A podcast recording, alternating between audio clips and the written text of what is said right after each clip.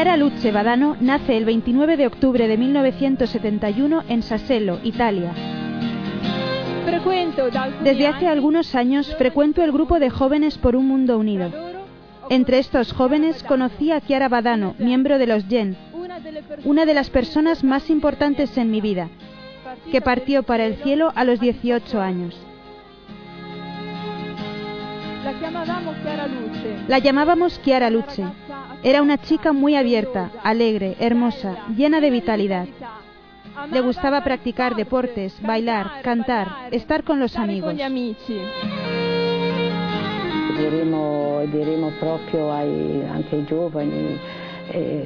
Podríamos decir a los jóvenes que Chiara era una chica como ellos, que Chiara era una chica llena de vida.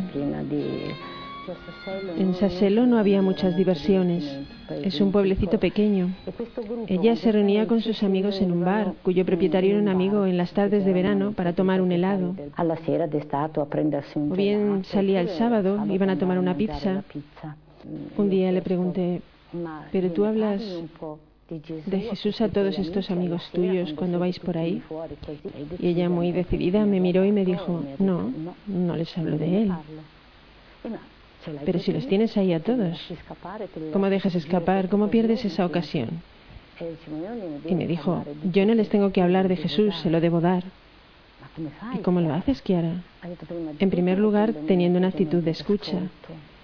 Así, y luego también con mi forma de vestir, pero sobre todo amándoles. Kiara formó parte de Yen, el grupo de jóvenes del movimiento Focolar. Poco después de asistir a su primer encuentro, escribe a Kiara Lubick, fundadora del movimiento. Hemos empezado enseguida nuestra aventura, hacer la voluntad de Dios en el momento presente. Con el Evangelio bajo el brazo haremos cosas grandes. Mi secreto es Jesús abandonado. Sin Jesús abandonado no se está en pie, porque te vienen dolores por aquí, prohibiciones por allá, palabrotas por aquí, ideas por allá, ideas. El mundo es toda una complicación. Cuando llega un dolor dentro de nosotros, Jesús, estoy de fiesta, soy feliz. Has llegado.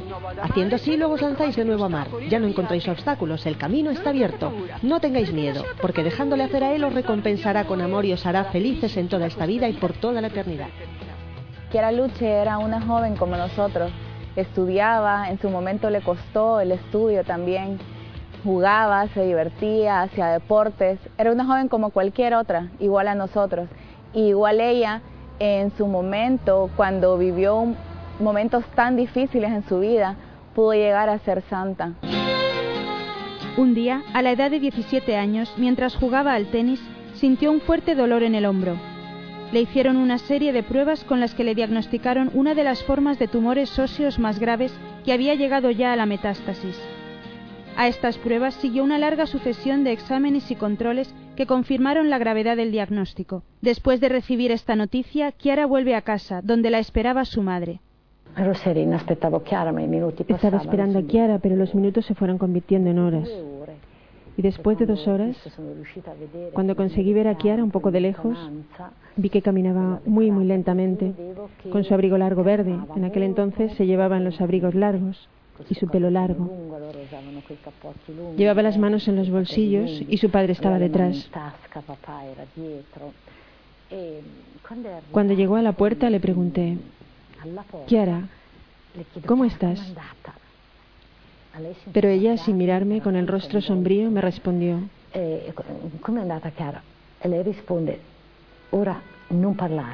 Ahora no me hables. Dos veces. Ahora no me hables y se tiró todo lo larga que era sobre la cama. Yo quería decirle tantas cosas. Ya verás, quizá eres joven, pero tenía que respetar aquello que ella me había pedido. Veía en su expresión la lucha que Chiara llevaba dentro. del suo volto tutta la lotta che Chiara faceva dentro di sé. Por encima de Chiara, en un instante, había un pequeño reloj. Después de 25 minutos, yo miraba el reloj, por eso lo llamamos los 25 minutos de Kiara. Se vuelve hacia mí con su sonrisa habitual, radiante, con una mirada llena de luz y una gran sonrisa y me dice, mamá, ahora puedes hablar, dos veces. Ahora puedes hablar. A Chiara le llevó 25 minutos dar su sí a Dios y nunca se volvió atrás. Le considero que la lucha un ejemplo para nuestro tiempo porque seguramente es la prueba de que la santidad para nosotros los jóvenes es posible. La mayor enseñanza que nos da la vida Chiara Luce es estar siempre en la voluntad de Dios, creer que mm, una historia, un hilo de oro escrita en cielo y que, que cada cosa que se nos manifiesta en la vida tiene un porqué. Y seguir eso es como el ejemplo que ella más grande nos deja. Mm, Después de este primer ciclo regresó a Turín para el segundo. Cuando regresó a casa, bueno, vinimos a Saselo, vinimos a casa y después del segundo ciclo, enseguida, al día siguiente, entra en el cuarto de baño para ducharse y sale con un puñado de pelo en la mano. Entonces dice, yo pensaba que se me iba a caer un poco el pelo con el tiempo, pero mira mamá, se me está cayendo ya mucho. Y luego dice, ¿sabes qué, mamá? Voy a hacer como me ha aconsejado el doctor Brach. Aquí abajo mi cuñada trabaja de peluquera. Cuando terminó este reajuste de pelo, así todo por el suelo, Vinimos arriba, ella fue inmediatamente al baño. Se miró al espejo y dice, madre mía, me mira y le digo, no estás mal, Chiara. No estás mal porque tienes una bonita forma oval. Como ella sabía que yo siempre decía la verdad, me mira un poco otra vez y dice, puede ser. Ecco la cosa bella che poi ha colpito uscendo dal bagno dice, le dice, ¿sabes mamá? A cada mechón de pelo que caía al suelo yo siempre repetía, por ti Jesús. Esto me dejó sin palabras. Ecco, questa cosa mi aveva lasciato senza parole. Entonces recuerdo que la segunda noche o día le decía a María Teresa, cuando abrimos la puerta de la habitación, ella nos sonríe.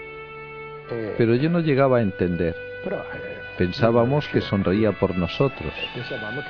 Luego empecé a mirarla por el ojo de la cerradura, precisamente para saber si estaba siempre así, incluso cuando nadie la veía. Y me di cuenta de que Chiara estaba siempre así. Llegó la gran prueba. Perdió la movilidad en las piernas. Se sentía llena de vida y se preguntaba el por qué. Era como un túnel oscuro, pero se decidió a amar a los demás y volvió la luz.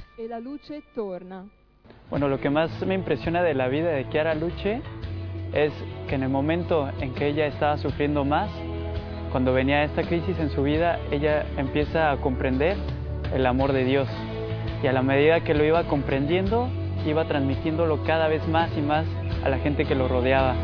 Entonces es ese creer en el amor de Dios. Fue al cabo de un tiempo de empezar con esta dificultad de las piernas. La primera vez cuando estábamos en Turín ya preparados para volver a casa, llegó el profesor Brach a traer un carrito e siamo riusciti poi a sistemarla, l'abbiamo portata sulla, sulla, sulla Croce Rossa. E tornando indietro, y a la vuelta, indietro, a mitad de la autopista de Turín, di Torino, mi sono hice una parada para ir al bar. Al bar. Ecco, Chiara, y Chiara, que estaba delante, hizo como siempre. Come sempre. Abrió la puerta, la puerta y se dispuso a salir. E detto, pero ya no podía. Per, per scendere, Entonces dijo, Ah, claro, ya no podré andar. Pero esto lo dijo de una manera que nos quedamos todos asombrados, porque era como si fuese una cosa sin importancia. Ciertamente ella ofreció todo, también este dolor, a Jesús, este momento tan precioso, porque allí, en aquel momento, había dado cuenta de que ya no andaría más, pero lo dijo así, como si fuese una tontería. Ya no podré andar, ¿vale? Y se recompuso. Esto fue algo que me impresionó mucho porque fue también para nosotros un momento muy difícil, pero viendo cómo la vivía ella, no podíamos bajar porque ella no quería porque ella quería estar siempre, permanecer en aquella dimensión. Lo que siempre nos ayudó en aquellos dos años fue esta presencia de Jesús. este intentar ofrecer como podíamos los tres, a cada uno por su lado, este dolor a Jesús para que Él te diera la fuerza.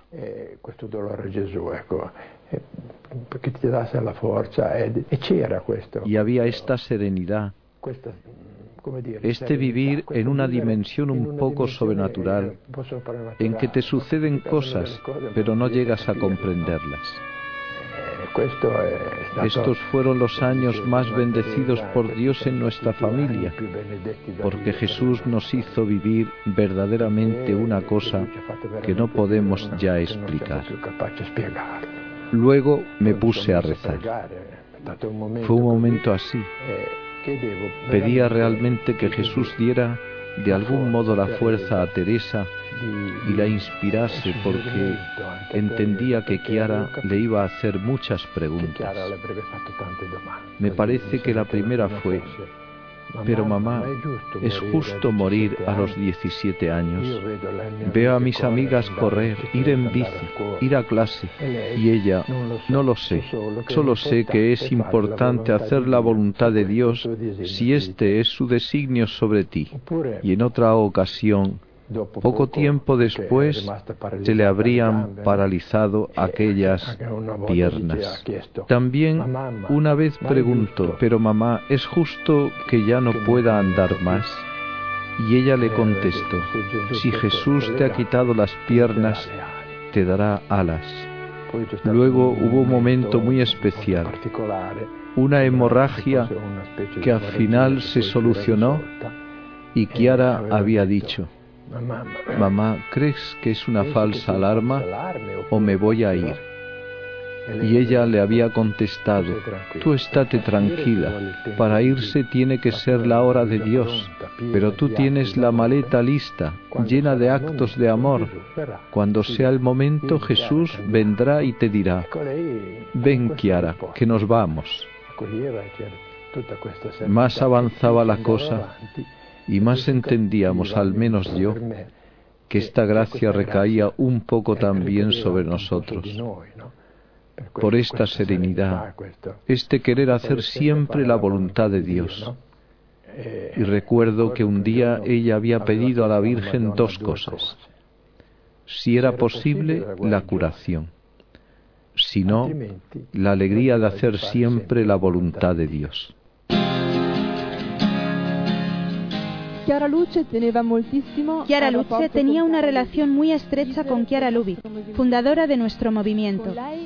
Con ella compartía todo, sufrimientos, conquistas, el temor de no perseverar hasta el final, su relación con Jesús. Y Chiara la sostenía. Chiara Luce, cuánta luz en nuestra Chiara. Esa luz se puede leer en su rostro al ver sus fotos, especialmente en el último periodo de su vida. Cuánta luz en sus palabras, en sus cartas, en su vida toda tendida para amar concretamente a tantos.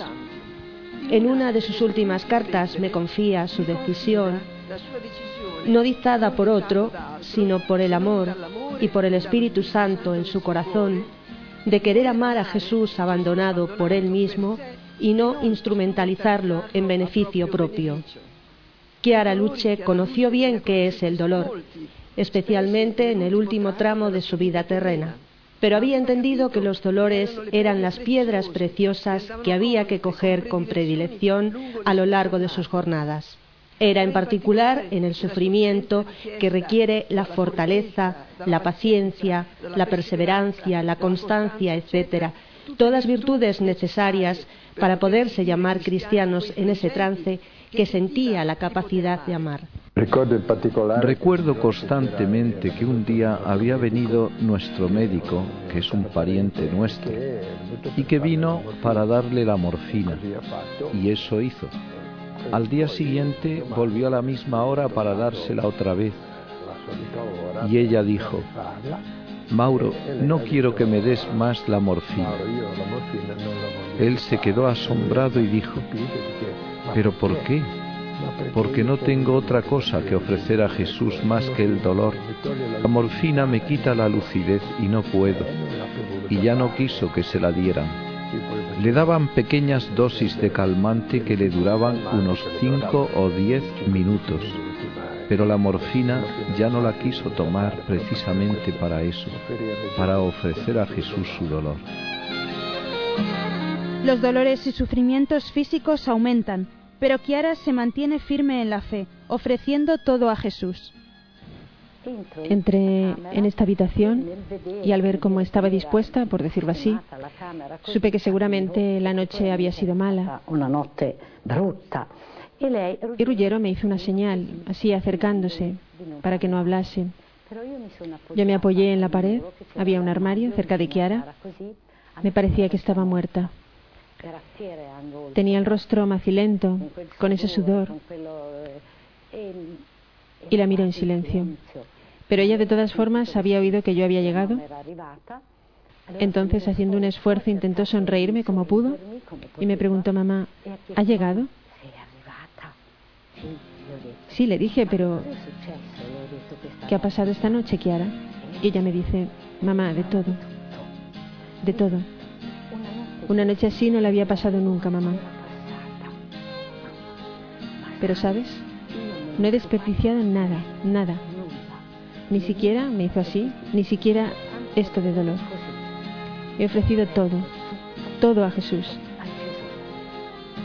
Entonces allí en aquel momento miré a Rullero y realmente sentíamos, comunicándonos con la mirada, que era para ponernos de rodillas delante de esta hija, para admirar y agradecer a Dios por las maravillas que hacía en esta alma. En su inmovilidad, Chiara era muy activa. Sigue de cerca a los jóvenes por un mundo unido de la ciudad. Participa con mensajes y pancartas de la vida de los Gen de la Liguria. Pinta objetos para ayudar a financiar el encuentro Gen Fest del 90 y apoyar a los niños enfermos de un país de África. Su pequeña habitación estaba siempre llena. Y la gente día a día venían a saludarla. Allí la gente venía a saludarla. Cuando terminaron los adultos, los focolarinos y otras personas así, dice, mamá, ¿pero no hay ningún joven por ahí? Sí, sí que hay. Pues hazles pasar. No puedes. Hazles pasar. Entonces, cuando habían pasado, le dije desde el fondo a los pies de la cama, realmente, Kiara, tú amas hasta el último minuto, hasta el último minuto. Y ella responde, mamá, yo ya no tengo nada, ¿ves? Ya no tengo nada, pero todavía tengo el corazón y con él puedo amar. Entonces le dije, Kiara, me ha parecido que has saludado a todos fenomenal, pero a los jóvenes les has saludado de otra manera. Entonces ella dice, los jóvenes, mamá, los jóvenes son el futuro. ¿Ves, mamá? Yo ya no puedo correr y quisiera entregarles la antorcha. ¿Sabes cómo hacen en las Olimpiadas? Que uno corre y luego en un cierto momento se para y le entrega la antorcha a otro. Porque tienen solo una vida y vale la pena emplearla bien. Ver la historia de Chiara Luce me hace entender que también ahora ¿no? podemos llegar a ser santos justamente con las grandes y pequeñas cosas que podemos hacer en nuestra vida cotidiana y llegar a Dios así, ¿no? No solo llegar nosotros, sino que también hacer llegar a los otros, así como hace Chiara Luce. Pensaba en todos los pormenores de su funeral, que sentía como una fiesta de bodas. Los cantos, las lecturas, incluso el vestido.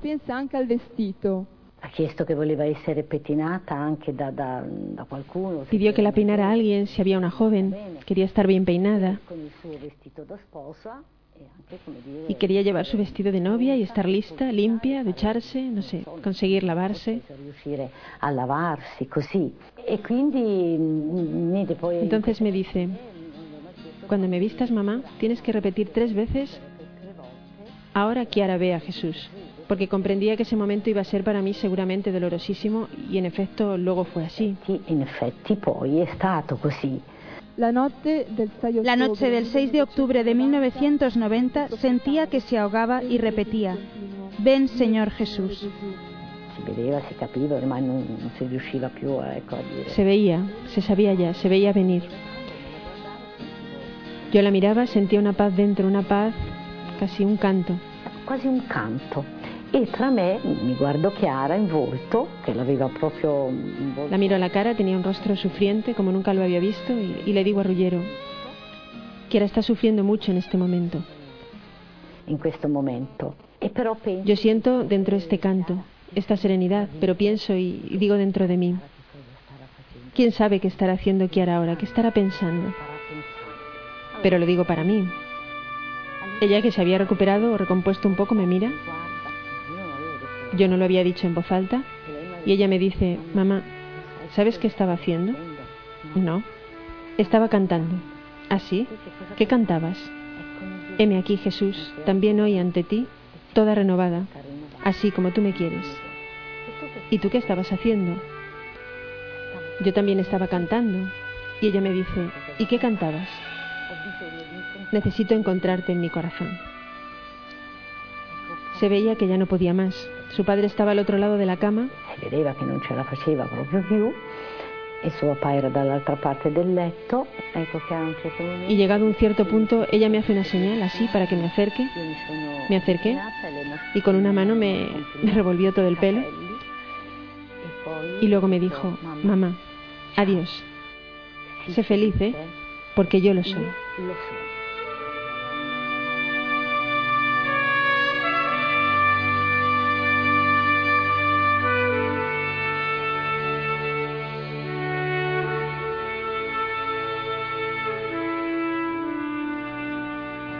Para mí la vida de Chiara Luce eh, ha sido un ejemplo y una gracia divina de Dios, porque ha llegado, llevado a nuestros corazones una gran espiritualidad.